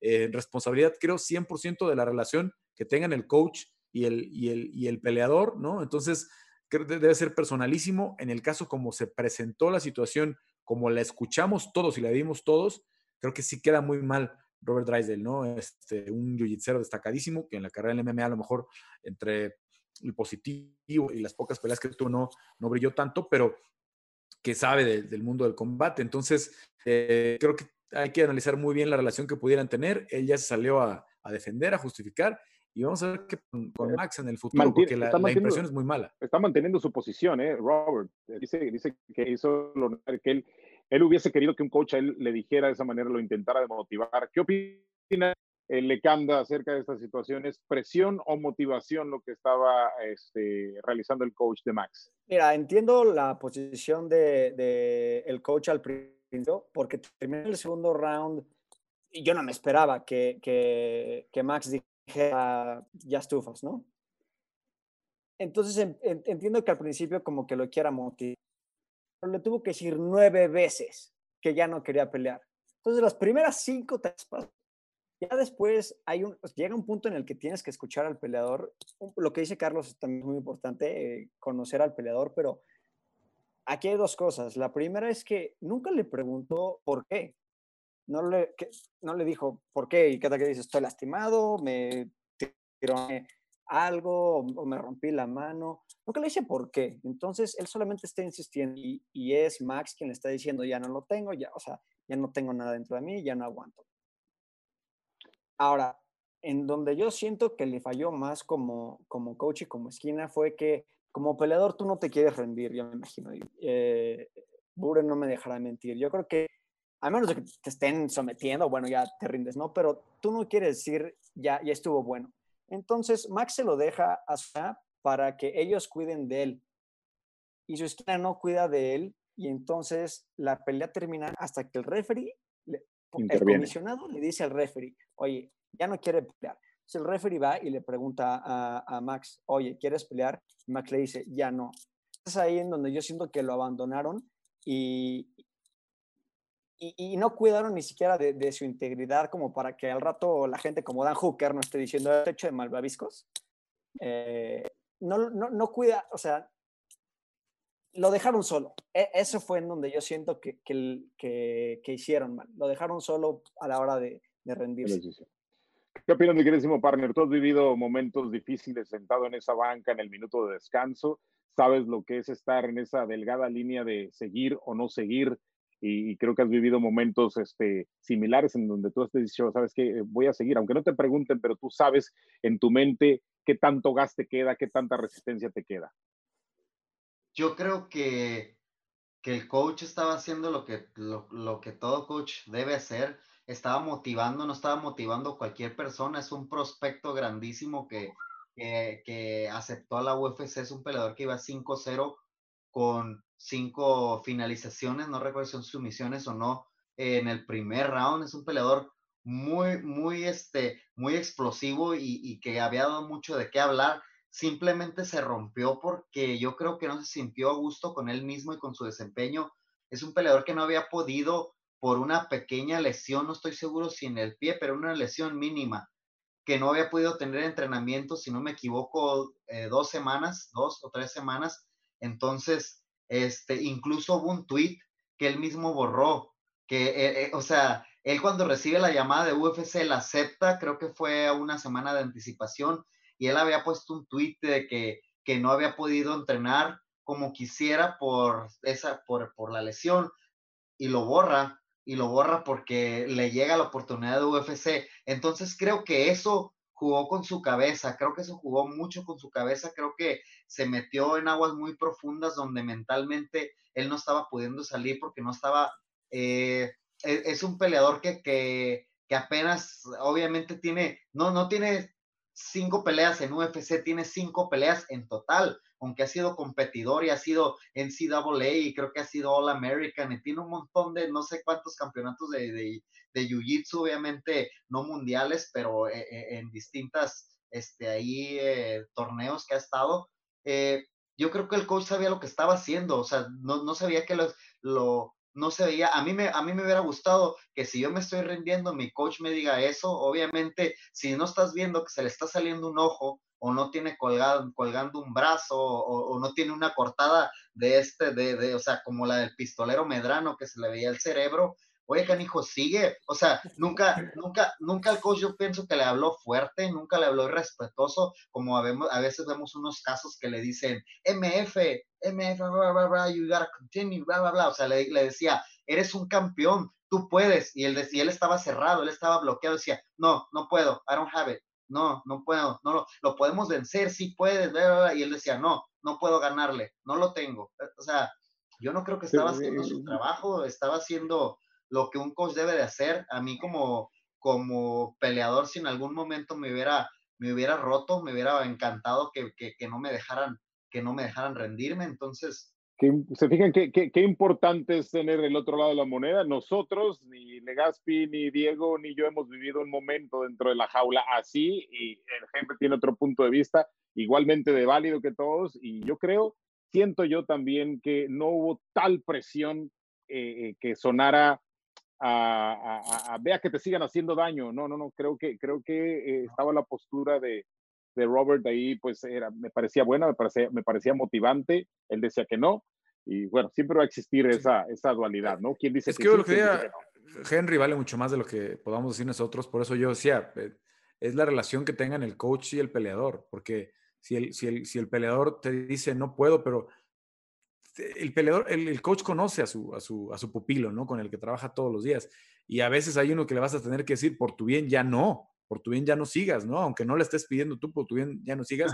Y, en otros casos va a haber en esta necesidad de la, de la, motivación. Creo que aquí lo que lo hace más grave y lo que lo hace evidente es pues, la situación en la que al no haber público, todos escuchamos lo que dijo, la cantidad de veces que lo dijo no era necesario ni siquiera que te pasaran la repetición, porque, porque lo dijo muchas veces. Entonces, eh, es muy difícil quedar bien como coach cuando el peleador prácticamente te está rogando que, que, que, se pare la pelea.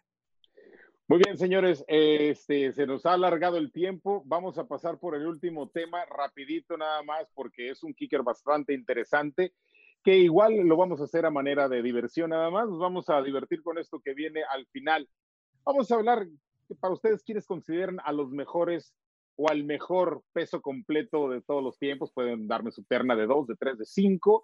Eh, pues solamente yo quiero arrancar diciendo que eh, pues el primer campeón de peso completo es Mark Coleman en 1997, gana The Ultimate Fighter 10, gana el 11, después de derrota a Dan Severn para llevarse el primer título, aunque, aunque esa, ese asiento, esa posición en la silla de honor le duró solamente un par de meses cuando Maurice Green, Maurice Smith, perdón, lo, lo, derrota a final de cuentas para quitarle el título en eh, UFC 14.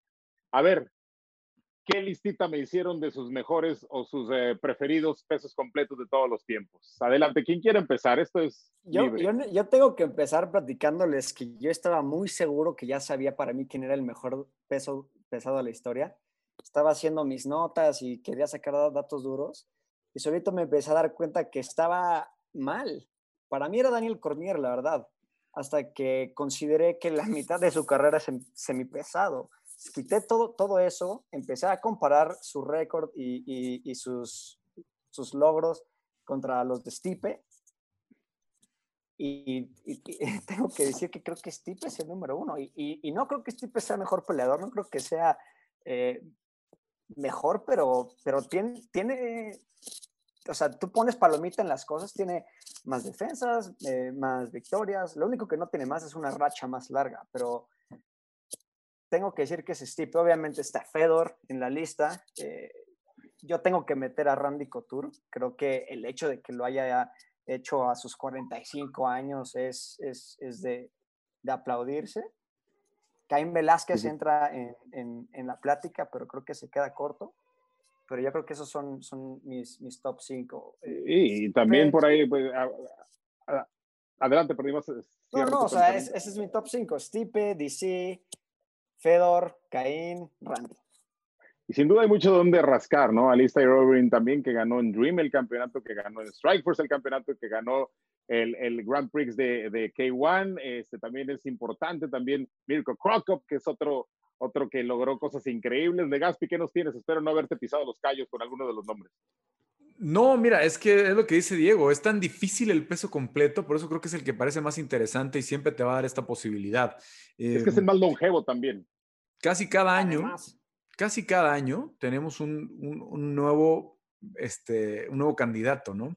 Cuando eh, gana Caín a Brock y, y, luego lo que empieza a hacer Caín en estas, este, la revancha con Junior, eh, lo que le hace a Antonio Bigfoot Silva, que en su momento eran los mejores, porque todos queríamos ver al Lester Overeem, pero pues Overeem pierde con, con, Bigfoot Silva, entonces no puede llegar a la pelea con, con Caín para, en su momento. Entonces, eh, Caín en su momento lo fue, ¿no? Eh, obviamente, después viene Verdum, y si Verdum le ganó a Fedor, y si también le ganó a Caín, pues no puedes decir que Verdum no, en su momento no, no lo podías considerar, ¿no? Porque todo el mundo dice, los de la vieja escuela, el propio Caín te dice, Fedor es el mejor de todos los tiempos.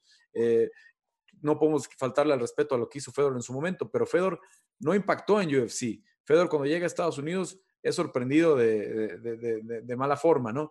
Eh, lo mismo con Mirko Krokop, ¿no? También este, lo, sorprende eh, Gonzaga. Entonces es un, es, un, es un, peso tan difícil de, calificar en ese sentido que haya uno solo muy dominante que, que lo de Stipe alcanza, que, que, lo que ha hecho Stipe alcanza porque Exacto.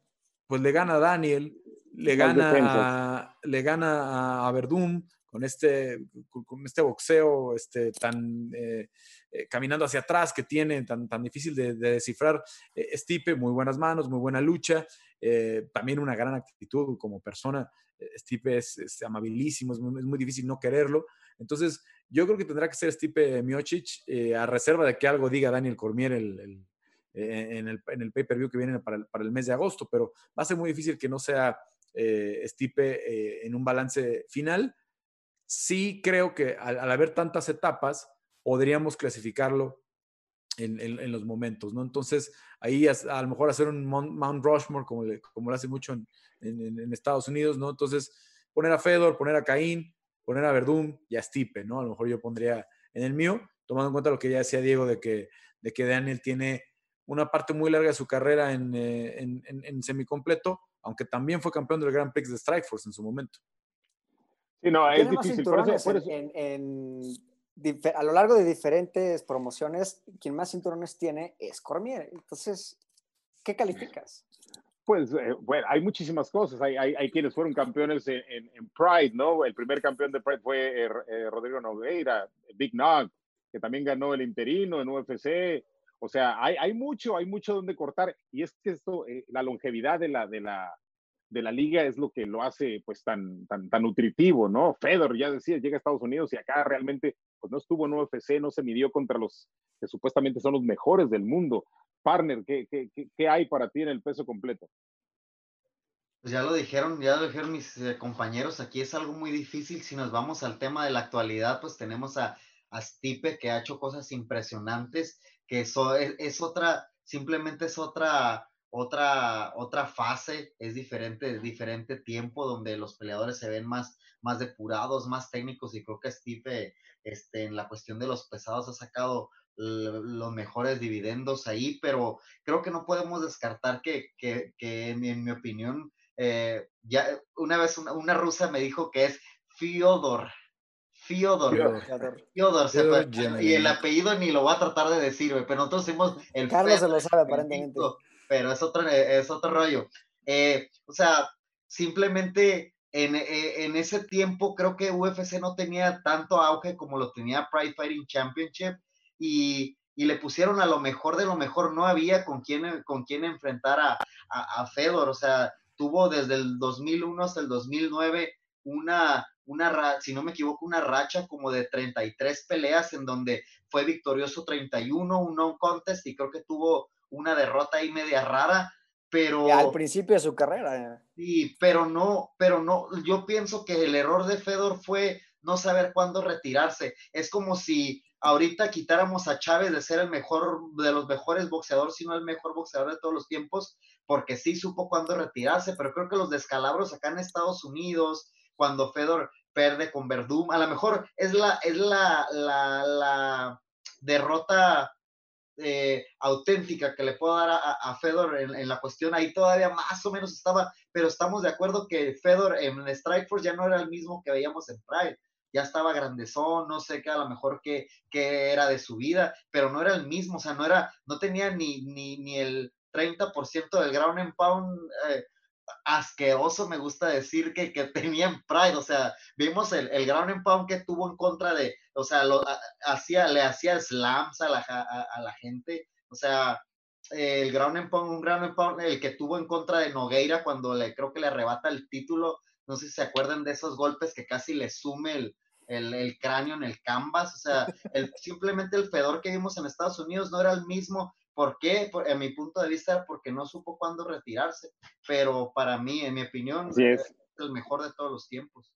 Sí, no, no, hay mucho que rascarle. Es muy, es muy divertido poder este, eh, ingresar en estas aguas, ¿no? Podríamos hablar de Rico Rodríguez, de, de mismo Frank Mir, de Tim Silvia, que fue campeón en dos ocasiones de Ellos eran los campeones en la UFC, mientras Fedor eh, estaba sí, sí, sí. fueron Tim Silvia, Mir y Arlovsky pero sin duda Miocic lo que le da ese plus son las tres defensas que nadie ha logrado. Entonces, por ahí, por ahí puede entrar el debate. Señores, Puedo decir una cosa rapidísimo. Creo que no hemos visto al mejor pesado de la historia. Creo que nos falta conocerlo. Va, va, va a llegar alguien que. Siempre, siempre hay, siempre hay más por venir. Siempre hay más por venir. Era el Maddox Briones.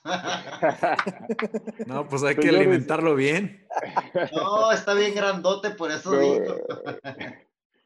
Muy bien, señores, pues eh, he disfrutado mucho de, su compañía. Este, rapidito nos tenemos que ir. Ahora sí, el tiempo ya nos, eh, nos pisa los talones. Diego, gracias por estar con nosotros.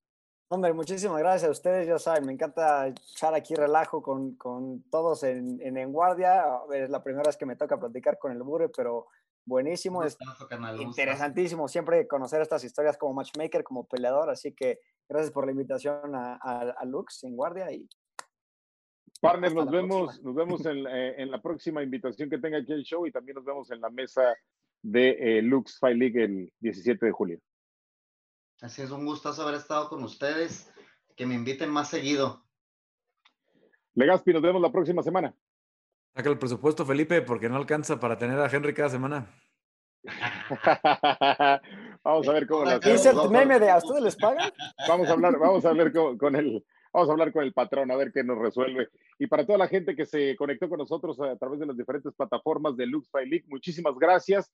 Nos vemos el próximo lunes a partir de las 8 de la noche, eh, tiempo de México, 6 del Pacífico, con más temas, con muchas cosas más que hablar acerca del mejor deporte de combate en todo el mundo, que es las artes marciales mixtas. Y también no se pierdan durante la semana en las diversas plataformas en Guardia Express con diversos y diferentes temas en cada ocasión. Así que pásenla bonito el resto de la semana y nos vemos el próximo lunes. Soy Felipe de María. Hasta la próxima.